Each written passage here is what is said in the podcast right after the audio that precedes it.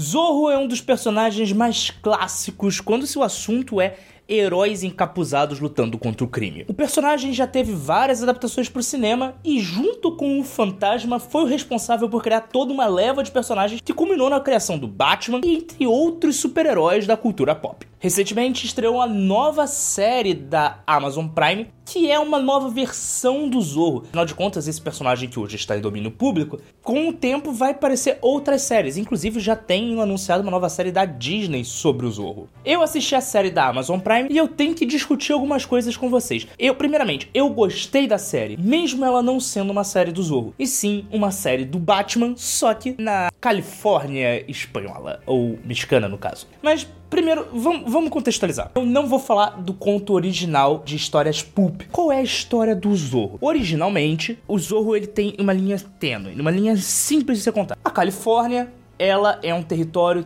que quer a sua independência. Em algumas versões ela tem uma independência da Espanha, em algumas versões ela tem a independência do México. Ambos períodos históricos diferentes, mas que são abordados pelo Zorro, mas com algumas mudanças. Beleza, esse é o ponto histórico. Segundo ponto. Dom Diego de la Vega, ou Diego Vega, vai depender da versão, é um jovem primogênito de, de Alejandro de la Vega, ou Alejandro Vega, que é o maior proprietário de terras da Califórnia. Ele é mandado para Espanha, ele é mandado para Espanha para poder fazer sua faculdade, para poder estudar e também para poder treinar nas artes militares para conseguir voltar e suceder seu pai nos negócios da família. Porém, quando estava prestes a se formar, Alejandro manda uma carta para seu filho pedindo que ele volte urgentemente para a Califórnia, porque um tirano havia se apossado do poder e estava fazendo os ricos sofrerem. Sim, os ricos sofrerem. O conto de Zorro, é tanto os filmes originais, ele é muito focado nisso. A elite dos fazendeiros, dos aristocratas da Califórnia começam a sofrer na mão do governador. Isso faz com que Diego volte para Califórnia e decida lutar pelos direitos dos ricos.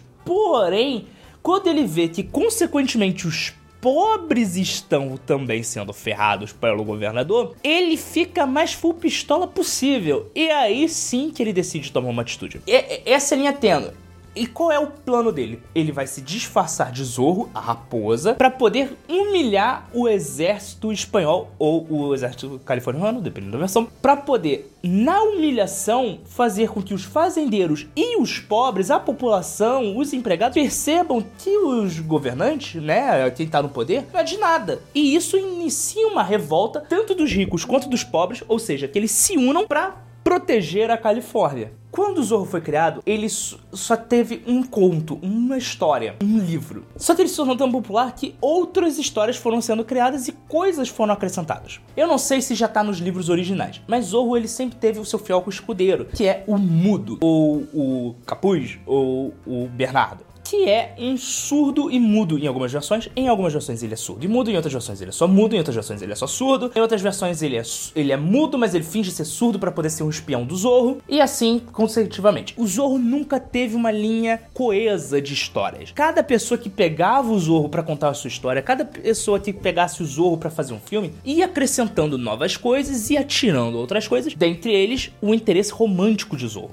de Diego. Não o conto original, nos filmes originais, o interesse dele é Lolita. Só que, em algumas versões, o interesse romântico dele é a Ana Maria, em outras é a Anitta, e outras é. Vai surgindo outras pessoas. E a forma também do Diego se portar também muda. Em algumas versões, ele é uma almofadinha, playboy, que acha que, que quer tá querendo voltar pra Califórnia o mais rápido possível, porque na Califórnia estão as pessoas de verdade, mas secretamente ele é o Zorro.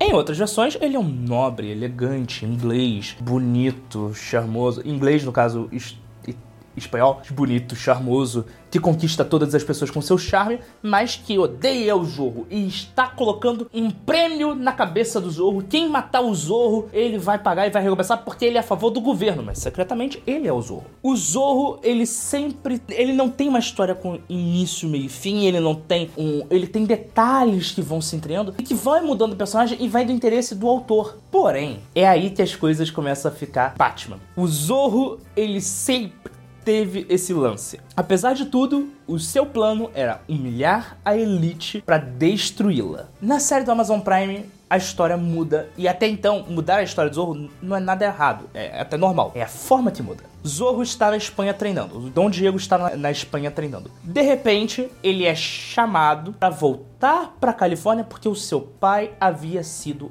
assassinado. E ele é escolhido pelos nativos da Terra para sumir o manto de Zorro e assim proteger a Califórnia. Até então a história tá meio fantasma, mas aí vai vamos melhorar. Ele com o seu alter ego, ele começa a entrar na elite da Califórnia, sempre usando seu charme e pregando que ele odeia o Zorro. Ele odeia o Zorro.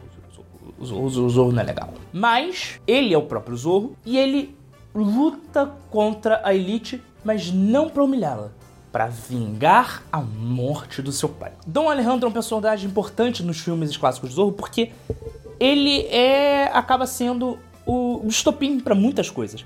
Ele aconselha muitas vezes o seu filho e sempre fica naquela incógnita. Ele sabe que o filho dele é o Zorro, ele não sabe, e isso acaba sendo uma dinâmica interessante que ele acha que está aconselhando o filho, quando na verdade ele está aconselhando o Zorro, e vice-versa. Aqui substituem a figura do Alejandro por um mestre indígena, um, sacerdote indígena, nativo americano. Esse Zorro está muito mais preso na cultura indígena. E aí vem, e ele é movido muito mais pela vingança do que pela humilhação. E para justificar tudo isso, existe um segundo Zorro na história. Um Zorro que queria ser o Zorro, que treinou para ser o Zorro, mas não foi escolhido para ser o Zorro. E que agora luta usando armas e ferro para destruir todos e humilhar as pessoas e libertar os índios. E ele parece muito um Jason Todd. Literalmente, esse segundo Zorro, ele é violento, ele é bravo, ele não é nobre, ele mata as pessoas, ele não se importa em matar, ele quer cumprir a missão. Igual o Jason Todd quando se torna capuz vermelho. Talvez falar que esse Zorro está muito Batman seja até uma coisa bizarra, porque o Batman está sempre foi muito Zorro. Mas a forma que a história termina, ele no alto de um prédio, olhando a silhueta da cidade, com a lua atrás dele, é muito Batman. A forma que ele se porta, tentando ser um nobre, mas também tentando ser um playboy, é muito Bruce Wayne. E o fato dele não estar tentando humilhar o exército, humilhar o governo, tira uma das principais características do personagem. E ao substituir pela vingança, eles acabaram tendo que colocar muitas coisas que como por exemplo, uma corte das corujas, que já é algo do Batman. Então, ao meu ver, Zorro influenciou Batman. Batman se torna muito popular ao ponto do novo Zorro ser um baseado no Batman é, é, é o ciclo da vida. Esse inspira E, Zorro inspira Batman, que inspira Zorro. O ciclo se fecha. Como eu falei, eu gostei da série Zorro, eu achei ela interessante, mas eu queria argumentar e contar algumas coisas pra vocês. Esse vídeo, se você tá perguntando, ah, em que ponto você tá chegando? Não tem, não tem. Eu só queria falar sobre a série e discutir um pouco sobre a série e falar minha opinião sobre a série.